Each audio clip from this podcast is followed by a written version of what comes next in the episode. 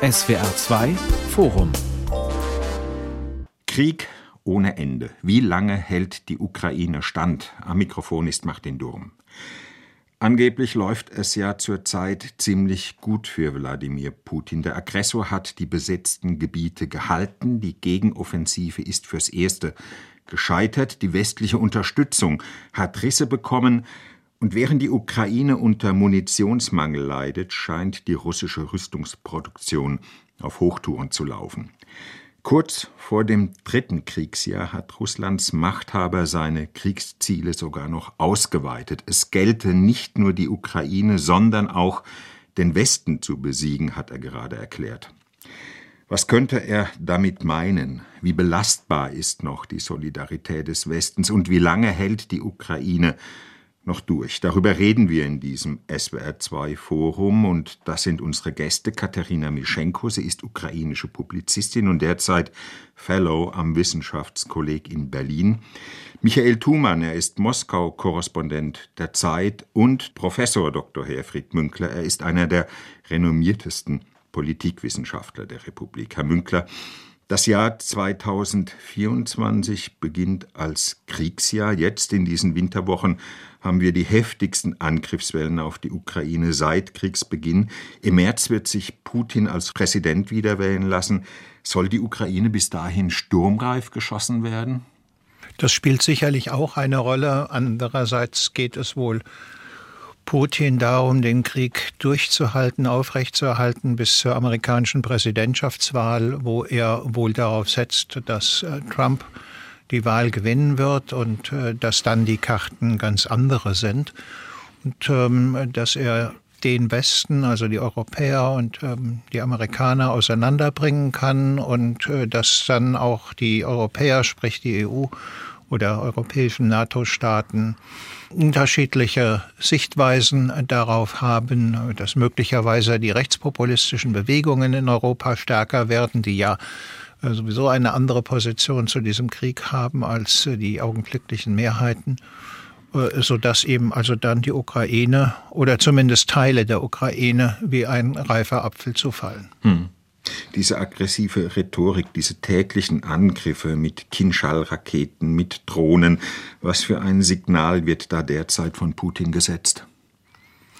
Es ist einerseits ein Signal ähm, an den Westen. Erstens, äh, eure Sanktionen wirken nicht. Wir sind in der Lage, durchzuhalten im Hinblick auf äh, Waffen und Material und auch auf Männer.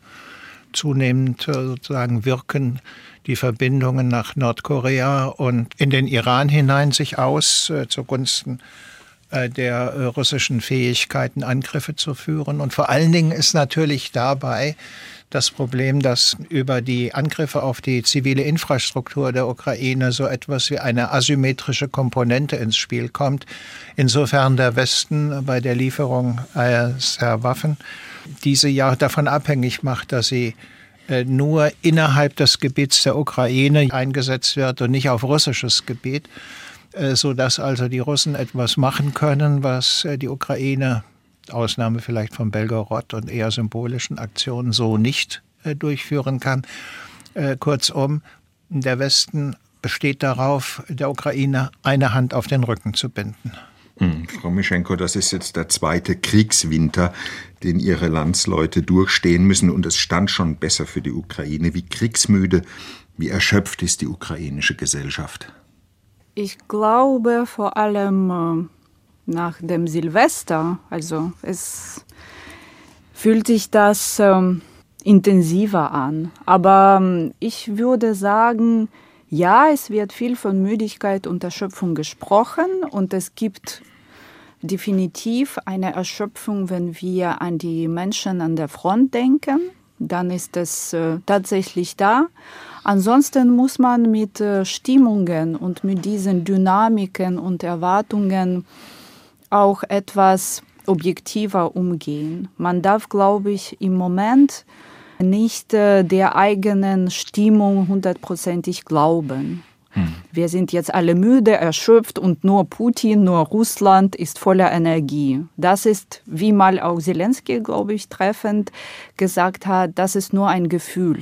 Und ich denke, wir müssen jetzt dieses Gefühl so schnell wie möglich in Frage stellen und uns äh, irgendwie anders einstellen. Hm. Und ich würde noch anmerken, einerseits ist es äh, zwei Jahre des großen allumfänglichen Krieges. Andererseits sind wir jetzt im zehnten Jahr des, der russischen Invasion und des russischen Angriffes auf die Ukraine. Deshalb sind auch unterschiedliche Ukrainer und Ukrainerinnen auch ähm, in verschiedenen Müdigkeits- oder Erschöpfungsphasen in diesem Krieg. Denn es gibt Menschen, die seit dem äh, 2014 äh, ausgebrochenen Krieg in Donbass teilweise in Gefangenschaft sind oder ein paar Jahre nach diesem Angriff, also die seit sieben Jahren schon in Gefangenschaft sind oder die, die auf besetzten Territorien auf der Krim schon seit zehn Jahren wohnen. Deshalb ist die Stimmung nicht so eindeutig und äh, divers und das muss man, glaube ich, auch im Blick behalten. Wobei natürlich diese Dimension des Krieges, die wir seit ähm, Februar 22 erleben, unglaublich ist.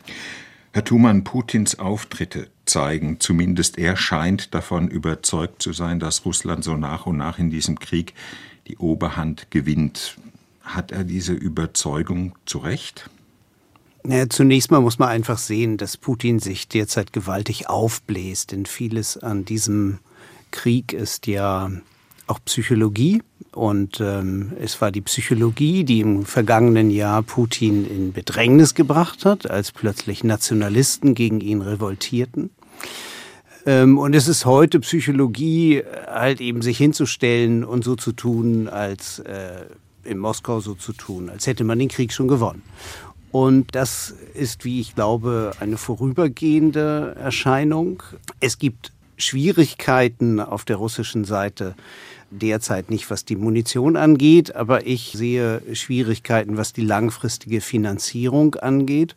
Äh, wenn ich mir mal gute Laune zum Anfang des Jahres machen möchte, dann äh, schaue ich mir die Entwicklung der Ölpreise an, in den seit Oktober, wie sie immer stetig weiter sinken. Äh, ich wage keine Prognosen über die Ölpreise, aber ich weiß, dass der Ölpreis derzeit bei 60 und ähm, 70 Dollar pro Barrel weit unter den Hoffnungen und Erwartungen ist äh, der russischen Finanzplaner.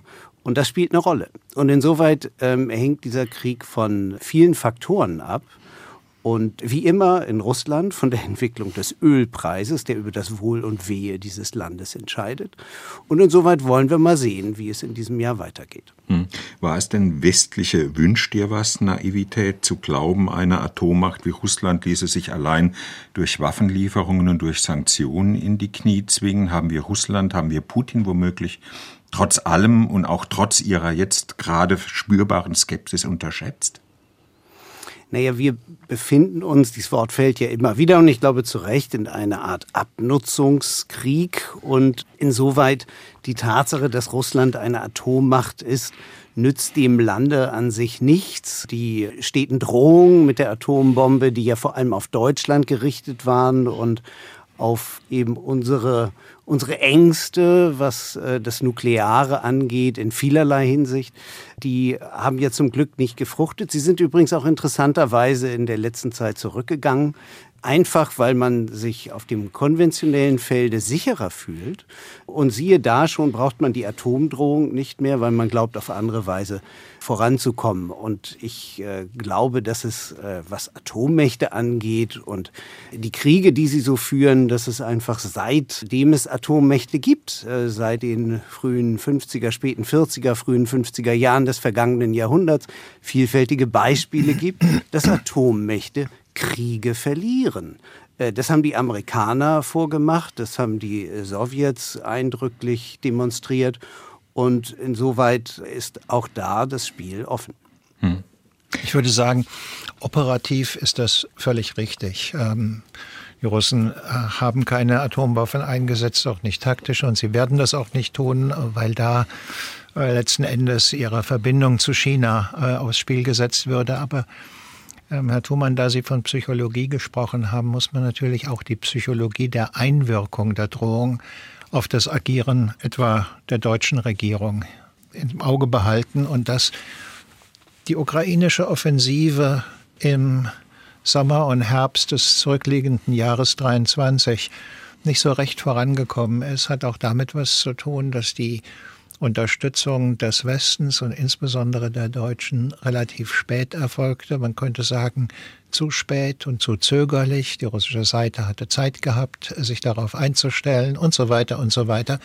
Und das hat natürlich auch etwas damit zu tun, dass die Berliner Politik, das glaube ich, kann man ziemlich deutlich sehen, immer wieder auf die Demoskopie geguckt hat. Und die hat ihnen gesagt, ja, also mit einer Atommacht wie den Russen sollte man sich nicht anlegen. Und dabei spielten natürlich auch die Drohungen eine zentrale Rolle, so dass ich fast eigentlich sagen würde, ja, jetzt brauchen Sie die Drohung mit dem äh, Einsatz von äh, Nuklearwaffen nicht mehr, äh, weil die letzten Endes ihr Ziel erreicht hat, die westlichen Waffen und auch entsprechende Munitionslieferungen so spät an der Front ankommen zu lassen, dass sie sich selber ganz gut behaupten können. Herr Thumann. Ich, ich sehe es ähnlich die Atomwaffendrohung war vor allem auf Deutschland und unsere genau. Ängste gerichtet. Ich glaube aber, dass die Zögerlichkeiten der Bundesregierung und in der Bundesregierung ähm, nicht allein auf die Frage einer möglichen atomaren Eskalation oder wiederum die Wahrnehmung in der Bevölkerung und dann die Reaktion der Bundesregierung, sondern da spielen, glaube ich, auch andere Erwägungen eine Rolle. Eben diese, wenn man, und das Stichwort Taurus-Raketen, eben, wenn man dann halt eben weit in russisches Territorium hineinschießen könnte von ukrainischer Seite und damit im Grunde genommen ja auch, wie Sie sagten, Herr Münkler, eine gewisse Parität auch herstellen ja. würde in der ja. Wahl der Mittel. Schon das ist man in Berlin nicht bereit zu gewähren. Und ich glaube, da spielen einfach dann auch die, äh, wie soll ich sagen, die Konstellation der Regierungspartner eine Rolle. Und da ist vor allem die SPD zu nennen, ähm, die ja nun im Kanzleramt sitzt. Und ich habe den Eindruck, dass vor allem im Kanzleramt und vor allem in den Beratern des Kanzlers und hier sei vor allem genannt der Fraktionsvorsitzende, Herr Mützenich, der halt eben schon seit vielen Jahren mit Fehlurteilen über Russland auffällt. Ja. Das, das spielt eine ganz wichtige Rolle bei den zögerlichen und ähm, letztendlich auch fehlerhaften Entscheidungen in den letzten knapp zwei Jahren. Frau Mischenko, hat man Sie haben von Gefühlen geredet. In der Ukraine das Gefühl, dass die Unterstützung des Westens sukzessive nachlässt, des Westens, aber eben auch vor allem Deutschlands? Ich glaube, es wird jetzt auch darüber viel gesprochen, sowohl in unseren Medien als auch international, dass die Hilfe sich verzögert, auch mehr als sonst. Also sie war immer zu spät, aber jetzt ist es noch später.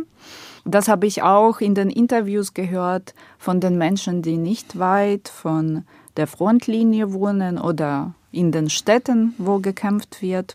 Also das wird schon diskutiert. Und ich denke, wie gesagt, also die Müdigkeit, die Erschöpfung, diese nicht erfüllte Erwartungen, das muss man alles vergessen und man muss aktiv werden. Es, ist, es klingt wahrscheinlich banal, aber das muss man tun.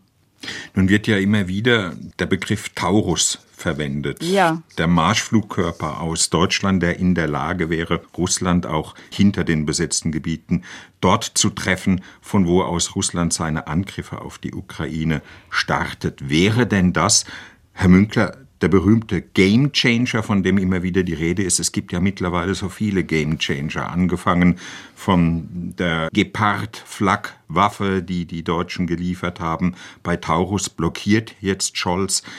Gibt es überhaupt so etwas wie einen Game Changer und könnte es Taurus sein?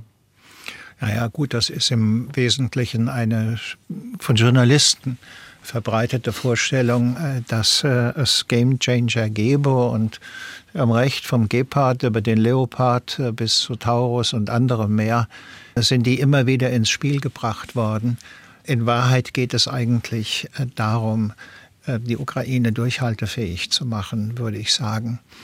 Ähm, und Durchhaltefähigkeit ist einerseits eine Sache der materiellen Ausstattung, andererseits aber auch eine Frage der Zuversicht, ähm, einen solchen Krieg tatsächlich führen zu können. Und dazu gehört auch der Gegenseite schwere Schläge äh, Schläge, die sie wirklich spürt, äh, versetzen zu können. Und dazu würde zweifellos die Zerstörung der Brücken äh, über die Straße von Kertsch ähm, gehören und äh, damit eine schwerwiegende Beeinträchtigung der logistischen Versorgung der Ukraine ähm, und so weiter und so weiter. Ich glaube allerdings nicht, dass ähm, Taurus in der Lage wäre, den Krieg zu äh, grundlegend zu verändern. Das ist so eine Suggestion, nicht? Man hat es mit einem Erschöpfungskrieg zu tun. Und in diesem Erschöpfungskrieg wünschen alle möglichen, die beteiligten Parteien, also in diesem Fall die Ukraine, aber natürlich auch die neugierigen Beobachter, so etwas wie einen Gamechanger, wecken auf diese Weise Erwartungen, von denen man bei einer nüchternen Analyse äh, sagen würde, naja, äh, glaube ich nicht. Das äh, verschiebt ein bisschen die Fähigkeit zugunsten der Ukraine, aber es wird sozusagen nicht zum Zusammenbruch der Russen führen. Außerdem müssten noch geklärt werden, wo die Flugzeuge herkommen, von denen die Taurus-Raketen abgeschossen werden.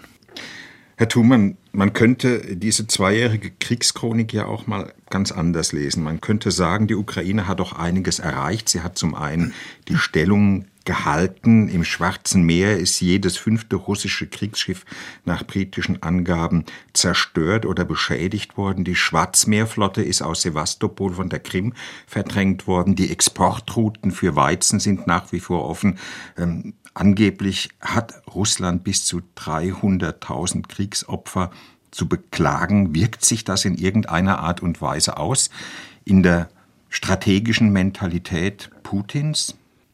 Nein, ihm ist das ja relativ einerlei, wie viel Russen sterben ähm, an der Front. Das hat er ja auch immer wieder klar gemacht, dass es ihm halt eben um den aus der Geschichte begründeten, aus einer falsch verstandenen und falsch dargestellten Geschichte äh, her begründeten großen Sieg geht. Ähm, und er möchte sich halt eben in das Buch der Geschichte einschreiben, so auf gleiche Augenhöhe mit, mit Stalin und Peter dem Großen oder Katharina der Großen.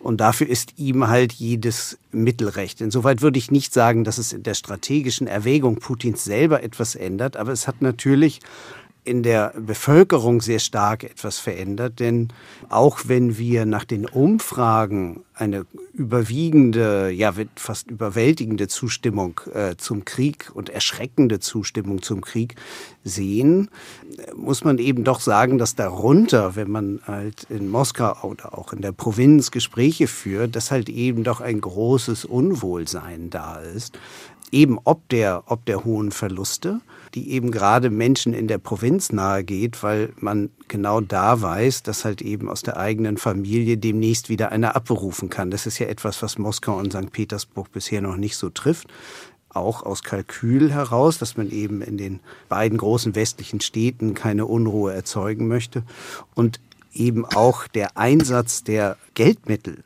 um Familien zu chloroformisieren, möchte ich mal sagen, einfach mit sehr, sehr viel Geld, eben auch in der Provinz viel billiger ist. In Moskau wäre halt eben, um Familien ruhig zu stellen, einfach der Geldmitteleinsatz viel, viel höher. Hm. Ähm, und insoweit ähm, versucht man dann halt eben insgesamt diese, diese Fassade der Ruhe zu bewahren. Aber das, das äh, strategische Ziel Putins ist, ist äh, sehr klar, die Ukraine niederzuwerfen und sich dann Europa zuzuwenden.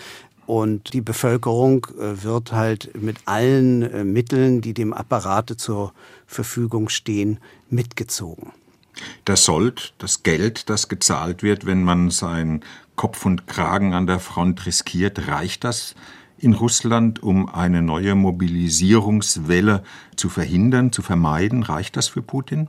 Das, das Geld ist halt eben äh, in der Tat ein entscheidendes äh, Moment, da Putin eben nicht mal eben an die Finanzmärkte gehen kann und sagen kann, ich leih mir jetzt mal was oder ich locker mal die Schuldenbremse oder so, diese Möglichkeiten hat er nicht. Er muss sich also wirklich auf das verlassen, was sein eigenes Land erwirtschaftet und ähm, was er ähm, auf den Weltmärkten verkaufen kann.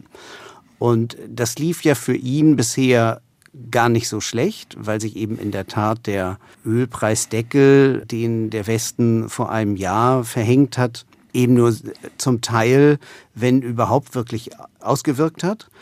Auf der anderen Seite wirkt halt eben doch die schleppende Konjunktur in China und äh, die fallende Nachfrage in, in Europa und in vielen Ländern der Welt äh, sich auf den Ölpreis aus und trotz vielfältiger Anstrengungen der Saudis und der Russen und vielerlei Produktionskürzungen müssen sie halt sehen, dass die Einkommen sinken. Und das ist eigentlich für Putin die große Frage, in, inwieweit er halt eben diese unglaublichen Ausgaben einerseits ins Militärische äh, und ich möchte da hier die Gelegenheit wahrnehmen, kurz vor äh, den CIPRI-Jahrbuch zu warnen, das immer jährlich herausgibt, äh, wie die russischen Militärausgaben sich gestalten. Und da ist halt eben nur ein ganz kleiner Teil dargestellt in, in den CIPRI-Darstellungen. Es sind halt eben deutlich größere Militärausgaben ähm, und die halt sich in dreistelliger Milliarden Höhe bewegen und damit erhebliche Teile des russischen Haushaltes auffressen und gleichzeitig die Sozialabgaben, die halt, beziehungsweise die Sozialausgaben, die halt eben wirklich sehr groß sind und die halt eben durch die Unterstützung der Familien, die Söhne im Krieg haben, halt auch nochmal sehr stark gewachsen sind. Das heißt, der Mann braucht Geld und ähm, der Verbraucher des Öls in der Welt entscheidet mit, wie viel Geld Putin dann bekommt. Hm. Frau Mischenko, in der Ukraine ist ja die Frage, ob es eine neue Mobilisierung geben soll, von enormer Bedeutung. Zelensky hat im Dezember erklärt, das Rekrutierungsalter müsse runtergesetzt werden von 27 auf 25. Womöglich müssten, das sagt die ukrainische Armee, 400.000 neue Soldaten rekrutiert werden. Aber es melden sich ja offensichtlich nicht mehr so viele Freiwillige wie in der Anfangsphase des Krieges wird darüber offen geredet in der Ukraine. Es widerspricht ja ganz und gar diesem heroischen Selbstbild, das die Ukraine eben auch von sich hat. Ja, also es wird äh, nicht einfach besprochen, es wird heftig diskutiert und ein äh, Gesetzentwurf wurde uns kurz vor dem Silvester vorgestellt, also der Öffentlichkeit. Und manche Männer waren etwas erschrocken, weil sie wahrscheinlich in der Zukunft, wenn sie die Einberufung nicht in Anspruch nehmen, auch äh, Sanktionen erleben werden, unterschiedlicher Art. Also es ist eine sehr lebendige Diskussion, die auch zeigt, natürlich ist die Lage mit dem Personal und die Frage der Motivation ja, ganz anders wahrgenommen als am Anfang. Und das ist klar. Denn in diesen äh, zwei Jahren haben wir auch gesehen, was das für ein Krieg ist. Und es ist definitiv eine Sache, nach so einem brutalen Angriff sofort hinzugehen und diese Verantwortung zu übernehmen für die eigene Familie, für die eigene Stadt oder, weiß ich nicht, für den eigenen Stadtteil. Und etwas ganz anderes ist es heute, wo man kein Ende sieht, wo man müde, erschöpft ist, ohne klare Mechanismen wie diejenigen, die seit dem ersten Tag kämpfen, jetzt entlassen werden können, ohne verletzt oder tot zu sein. Also das sind alles Probleme und Fragen, die da sind. Und natürlich ist die Motivation nicht mehr so wie am Anfang. Und ähm, ja, das ist, glaube ich, eine schwierige Lage. Und äh, schwierig ist auch, dass die Ukraine als Staat, ja, als eine Gruppe von Managern, die sich mit dieser Mobilmachung beschäftigen, nicht immer verstehen, wie man das richtig und demokratisch und klug macht. Und äh, das, was unser Generaloberkommandierende Valery Zaluzhny Ende des Jahres geschrieben hat äh, in Economist, wir brauchen Technologien. Und das ist auch etwas, was äh, in der Ukraine wahrscheinlich nicht so viel besprochen wird, weil die Ukraine auch sehr gut sieht, wie die Lage international ist, ja, und wie die Partner gestimmt sind. Und das, das finde ich sehr problematisch. Es wird so viel über ukrainische Männer gesprochen und äh, denen wird so viel Verantwortung zugeschrieben für die Entwicklung, für die Dynamik dieses Krieges. Aber ich persönlich bin davon überzeugt, dass wir wirklich Technologien brauchen, ja, und die Menschen müssen mit dieser Technik etwas machen und dieser Krieg muss technologischer sein und nicht so wie oft jetzt, dass wir, also die Ukraine, gezwungen sind, dieser russischen Logik zu folgen, wenn sie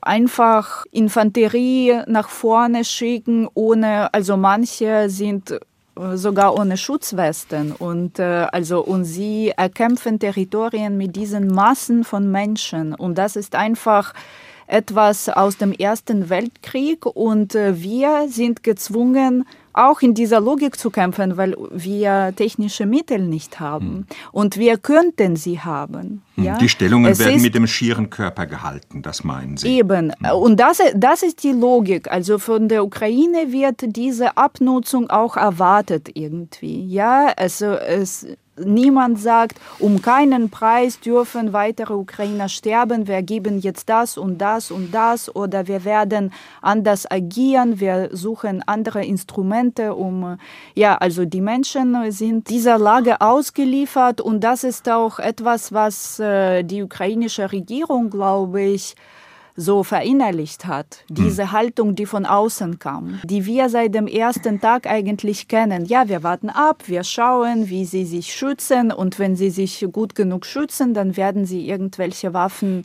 die technologischer, ja, besser sind, bekommen. Und das ist etwas, was äh, all diese Jahre auch dauert, wobei wir natürlich jetzt sehr, sehr viel Unterstützung bekommen haben. Herr Münkler, Sie haben den Krieg, viele Kriege studiert, auch die Kriege der vergangenen Jahrhunderte. Was glauben Sie, was ist jetzt wichtiger, dass die Ukraine genug Munition und Waffen hat oder dass ihr nicht die Soldaten ausgehen? Denn diese Gefahr scheint ja tatsächlich zu bestehen. Ja, ich würde sagen, das ist kein Entweder-Oder, sondern wenn man eine Quantität der Männer an der Front dem Gegner unterlegen ist, was die Ukraine in jedem Fall ist. Nicht? Die Russen können das ganz andererweise hochfahren und gehen damit auch verschwenderisch um, äh, dann muss man äh, das ausgleichen durch überlegene Waffentechnik, durch überlegene Waffensysteme. Nicht? Und das ist etwas, was im Westen zu spät angekommen ist. Man hat sozusagen gedacht, wir müssen ihnen nur ein bisschen was schicken, damit sie in der Lage sind, durchhaltefähig zu sein. Und äh, man hat zu wenig dabei gedacht, dass man eine deutliche Überlegenheit technologischer Art herstellen muss, um dieses Defizit auszugleichen. So, das ist der erste Punkt. Der zweite Punkt ist, im Prinzip ist äh, das Risiko Putins, dass ihm das Geld ausgeht. Und im Prinzip ist das Risiko Zelenskis oder der ukrainischen Regierung, der ukrainischen äh, Nation, dass ihr die Männer ausgehen. Und ähm, da kann man nicht wirklich äh, im Vorhinein sagen, es wird in diesem Fall zuerst das Geld ausgehen oder es werden zuerst die Männer ausgehen. Wenn Sie mich jetzt fragen, gibt es Analogien, aus denen man etwas lernen kann ähm, im Hinblick auf die auf Prognosen äh, zum Fortgang des Krieges, dann würde ich sagen, in gewisser Hinsicht ist der Erste Weltkrieg, Frau Mischenko hat es ja schon angesprochen, äh, das Paradigma, bei dem ja auffällig ist, dass ab 1917 äh, es zu massiven Rebellionen oder Kampfstreiks äh, kommt. Bei den Franzosen nach der Nivelle-Offensive, bei den Italienern, die brechen nach dem Durchbruch in der, der deutschen Truppen in der 12. Isonzo-Schlacht regelrecht zusammen, ergeben sich ganze Bataillone. Auch in Russland ist es so, dass nach der fehlgeschlagenen Kerensky-Offensive sich die zarische Armee aufzulösen beginnt. Die gehen einfach nach Hause. Und bei den Deutschen ist entscheidend, äh, dass nach der gescheiterten Offensive im Frühjahr 1918, ja, ab dem 8. August 1918, äh, den sogenannten Black Friday der Westfront, ganze Kompanien kapitulieren. Nicht? Also diese, diese Erfahrung, selbst durch das eigene Opfer, können wir das Geschehen nicht mehr wenden, äh, sondern es kommt jetzt nur noch darauf an, das eigene Leben zu retten. Das ist eigentlich der Punkt, der in einem Erschöpfungskrieg ausschlaggebend ist. Und ähm, insofern ähm, stehen wir hier vor der offenen Frage, bei welcher Armee zuerst diese Form von Kampfstreik, könnte man vielleicht sagen, eintritt. Und das ist ja auch das, was äh, sozusagen die etwas kühler analysierenden Briten und Amerikaner immer wieder beobachten und herauszustellen versuchen, ähm, vielleicht auch übertrieben, dass die ersten russischen Einheiten äh, nicht mehr wirklich kämpfen, äh, dass einige übergelaufen sind und so weiter und so weiter. Hm, das ist, glaube ich, der Punkt, bei dem man also auf die Jahre 1917, 1918 schauen muss, um eine Vorstellung davon zu haben, was erstens Materialschlacht und zweitens Erschöpfungskrieg heißt. Und er wird wesentlich gegen die Psyche sowohl der Zivilbevölkerung als vor allem auch der kämpfenden Truppen geführt. Herr Thumann, an welchem Punkt wären wir dann, wenn wir diese Analogien, wie das Herr Münkler gerade getan hat, zitieren? In Russland. Wären wir an einem Punkt, wo die russische Armee und wo die russischen Soldaten nicht mehr nur für Geld kämpfen, sondern wo dann auch die Opferbereitschaft in sich zusammenbricht? Also wir sind äh, da noch nicht und wir sind auch deshalb da noch nicht, weil natürlich immer wieder neue Soldaten an die Front gebracht werden. Und ähm, insoweit halt eben auch zum derzeitigen Zeitpunkt würde ich sagen, die äh, insgesamt die Opferbereitschaft oder sollte man vielleicht auch manchmal einfach sagen, der Opferzwang äh, gegeben ist. Denn es sind ja auch tatsächlich viele Strafgefangene zum Beispiel im Einsatz, die dann äh, an die Front geschickt werden und dann halt eben äh, überrascht feststellen müssen, dass sie dann die Ersten sind, die gewissermaßen, wie die Russen das ja nennen, in den Fleischwolf geschickt werden, in die Miesarubka und das ist, äh, wie ich glaube, dann für, für viele einfach äh, eine, eine Reise, von der sie einfach nicht mehr zurückkehren. Und dann werden sie halt eben durch neue Soldaten ersetzt. Ähm, es gibt bisher keine breiten Widerstände gegen die Mobilisierung. Es gibt nur Flucht vor, Mo vor der Mobilisierung und vielfältige Versuche, ja vor allem seit August 2022, äh, sich dem Wehrdienst zu entziehen in, den, äh, in den größeren Städten, bei Familien, die Geld haben, bezahlt man auch sehr viel dafür, dass man mhm. äh, den, den Sohn nicht ins Gelände schicken muss. Und insoweit kann ich Ihnen gar nicht genau sagen, wo wir jetzt stehen. Mhm. Ich stimme Herrn Münkler zu, dass wir in der Tat ja ähm, das zum ersten Mal überhaupt wieder erleben, dass, dass wir in einen so großen Landkrieg dass wir so einen großen Landkrieg vor uns sehen, äh, den wir ja schon gar nicht mehr für recht möglich gehalten hatten und dachten, wir würden uns eben mit kurzen Interventionskriegen einsetzen gegen asymmetrische Gegner und ähm, Gefechtsfeldführung mit Network-Centric und alles, was entwickelt wurde so in den letzten 20 Jahren, äh, stellt sich plötzlich hier dar wie eine Reise in die Vergangenheit, von der man feststellt, dass sie irgendwie doch erschreckend modern ist ähm, und äh, das eben sich auch, und das ist ja Teil, wie ich glaube, der Zeitenwende, etwas, worauf sich halt eben der Westen, worauf sich äh, die Bundeswehr insbesondere äh, eben auch einstellen muss. Und das eben auch mit Blick auf Munition, äh, die man nicht nur für drei, vier Tage aufs Lager legt, sondern vielleicht auch mal für ein Jahr oder für zwei. Ja. Ähm, und ich sehe da übrigens nicht nur die Bundesregierung oder die, die Bundeswehr in einer Bringe schuld, sondern ich schaue da auch auf die deutsche Industrie, bei der ich äh, über die bekannten Namen hinaus bisher wenig Bereitschaft sehe, sich da eigentlich der Zeitenwende anzuschließen. Hm. Herr Thumann, Sie berichten seit so vielen Jahren aus Moskau. Was glauben Sie, welche Strategie wird man jetzt im Kreml entwerfen, um diesen Krieg weiterzuführen? Kommt jetzt bald die große Offensive, weil die Ukraine zumindest von außen geschwächt scheint? Ja, das, das wird sehr davon abhängen, inwieweit es der Ukraine gelingt, halt mit ganz ähnlichen Mitteln, wie die äh, Russen es ja gemacht haben im äh, vergangenen Jahr, halt durch Errichtung von großen Wellen, großen Gräben, Minenfeldern halt eben den schnellen Vorstoß, den schnellen Vormarsch im Felde äh, zu vereiteln und ähm, ich glaube, die Gelegenheit besteht. Ich habe jetzt gestern in einer Diskussion mit Freunden äh, kurz mal aufs Thermometer geschaut. Leider ist es gerade nicht so leicht, äh, Gräben zu graben, ähm, weil es liegt gerade unter minus zehn und tiefer in der Nacht.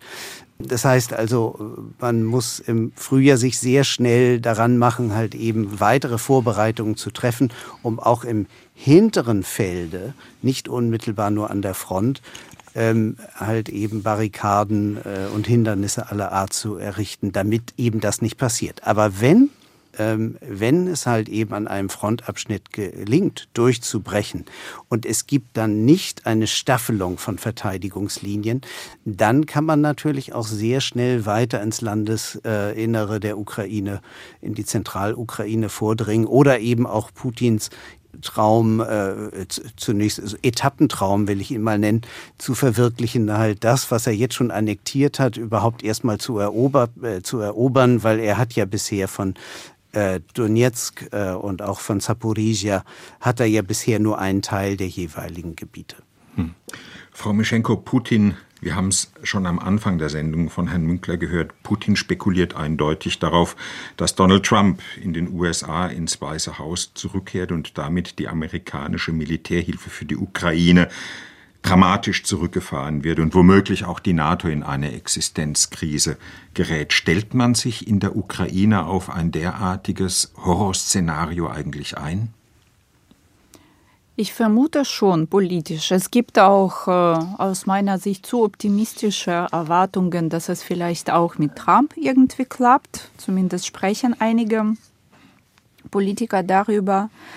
Aber ähm, ja, diese Deadline ist irgendwie sehr spürbar und mich erschreckt auch, wie sich alle an die orientieren. Ja, als wäre das eine Zäsur und es ist schon irgendwie so definiert worden. Aber was passiert bis November? 24. Und da kann aus meiner Sicht noch sehr viel passieren. Und ähm, mm, ja, es, es wird wahrscheinlich zu allgemein klingen, aber ich denke, eine sehr wichtige Lehre wurde immer noch nicht gezogen aus dem Ganzen. Es ist schon zu spät.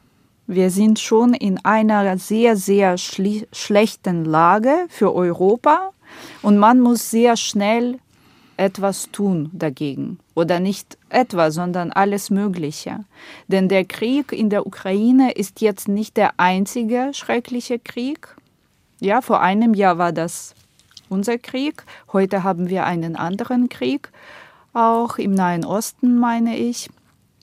Es gibt andere Brennpunkte und es gibt auch äh, die mm, Stimmungen ja, oder Gefahren, äh, die äh, der Krieg impliziert, wie diese steigende Popularität oder steigende Macht äh, der rechten oder rechtsradikalen Ideologie und das ist auch eine Spur des Krieges. Und das ist auch im Sinne des Krieges diese Stimmungen, diese Ängste, diese Polarisierungen. Es, also sie speisen sich äh, von dem Krieg äh, in meinem Land. Und ähm, deswegen muss man äh, sehr entschieden und schnell und auf allen Ebenen aktiv sein. Also Deutschland ist in diesem Sinne ja, in einer schwierigen Lage. Es geht nicht nur um Taurus, es geht nicht nur um die Unterstützung äh, der Ukraine, es geht auch um die eigenen, eigene Innenpolitik. Und jetzt können wir besser sehen, wie das miteinander verflochten ist. Und ähm, ja, ich denke, diese Trump-Deadline ist Ja, also es ist natürlich eine, ein sehr wichtiger Orientierungspunkt, aber man kann noch sehr viel verlieren, bevor er gewinnt. Sind wir zu sehr auf diese Deadline im November konzentriert, fixiert, Herr Münkler?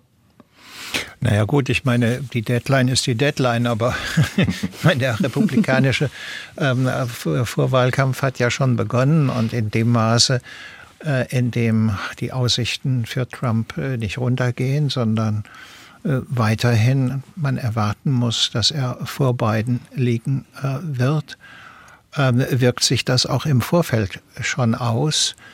Ähm, oder müsste sich eigentlich auswirken, derweise, dass man in Berlin und Brüssel und den anderen europäischen Hauptstädten sich Gedanken darüber macht, was die Voraussetzungen dafür sind, dass man den Ausfall der amerikanischen Unterstützung kompensieren kann. Ähm, dass man sich Gedanken darüber macht, welche Probleme innerhalb äh, der Europäischen Union oder der NATO-Staaten auftauchen und äh, dass man äh, auch ins Auge fasst, dass wir es ja im Prinzip vom Westbalkan bis zum Kaspischen Meer mit einem postimperialen Raum zu tun haben, in dem nicht nur Putin als Revisionist auftritt, sondern, sagen wir mal, Vucic in Serbien, was Kosovo anbetrifft, was Bosnien anbetrifft, äh, Orban, der ständig mit seinem äh, Trianon, also sozusagen in Fragestellung der Ergebnisse des Ersten Weltkrieges, äh, Schal herumläuft. Oder vor allen Dingen Erdogan, der seit längerem eine neo-osmanische Politik äh, fährt. Das heißt sozusagen in dem Maße, in dem ähm, Putin in die Erwartung hineingeht, äh, am Schluss erfolgreich zu sein, erfolgreich Grenzen verschieben zu können, werden damit auch über die Ukraine hinaus. Über die Ukraine hinaus, nicht? Werden damit andere motiviert, ach Gott, äh, was der kann, können wir auch, nicht? Und äh, äh, diese Probleme, die äh, er bespielt hat, Ressentiments vor allen Dingen, äh, die können wir auch bespielen. Ähm, das ist ein Aspekt, äh, der in der doch sehr kurzfristigen Politik von Demokratien selten ins Zentrum kommt. Und dann kommt natürlich hinzu, Demokratien reagieren eigentlich immer erst auch in der Stimmungslage der Bevölkerung, äh, wenn die Sache am Brennen ist. Ist deswegen womöglich der Ukraine-Krieg für unsere Zukunft, für die europäische Zukunft entscheidender als der Krieg in Nahost, auf den wir derzeit eigentlich permanent schauen? Würde ich sagen, ja. Jedenfalls äh, so lange, wie es den Houthis äh, nicht gelingt, tatsächlich äh, die Weltwirtschaft ins Schwanken zu bringen, indem sie ähm, die Straße am Golf von Aden oder derlei mehr unterbrechen. Solange äh, ist Ukraine erstens uns physisch näher äh, und zweitens von den zu erwartenden Effekten näher. Ähm, das kann der Krieg um Palästina, wenn er außer Rand und Band gerät, das heißt sozusagen räumlich entgrenzt wird, auch werden, ist er im Augenblick aber nicht. Herr Thumann. Ich würde ganz gerne noch zu dieser Frage der Priorisierung etwas sagen. Ja, gerne. Ich möchte gleichzeitig noch zuspitzen, wenn ich darf. Wir müssen uns auch der Prioritäten klar werden.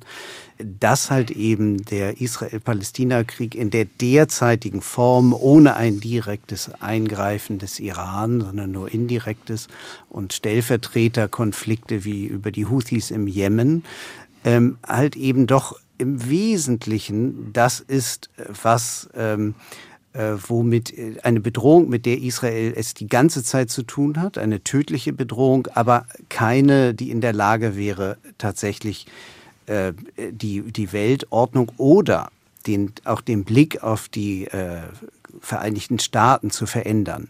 Das aber hat der Ukraine-Krieg. Und ich mhm. finde, man liegt falsch, wenn man das vor allem ja auch in Ländern des globalen Südens, aber auch bei uns im Westen manchmal als rein europäischer Krieg apostrophiert wird. Das macht ja auch vor allem die amerikanische Rechte sehr gern.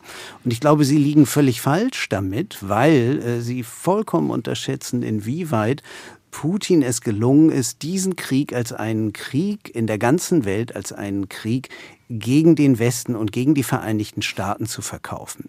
Das heißt, würde er in diesem Krieg triumphieren, würde es in der ganzen Welt als eine schwere Niederlage der Vereinigten Staaten gesehen.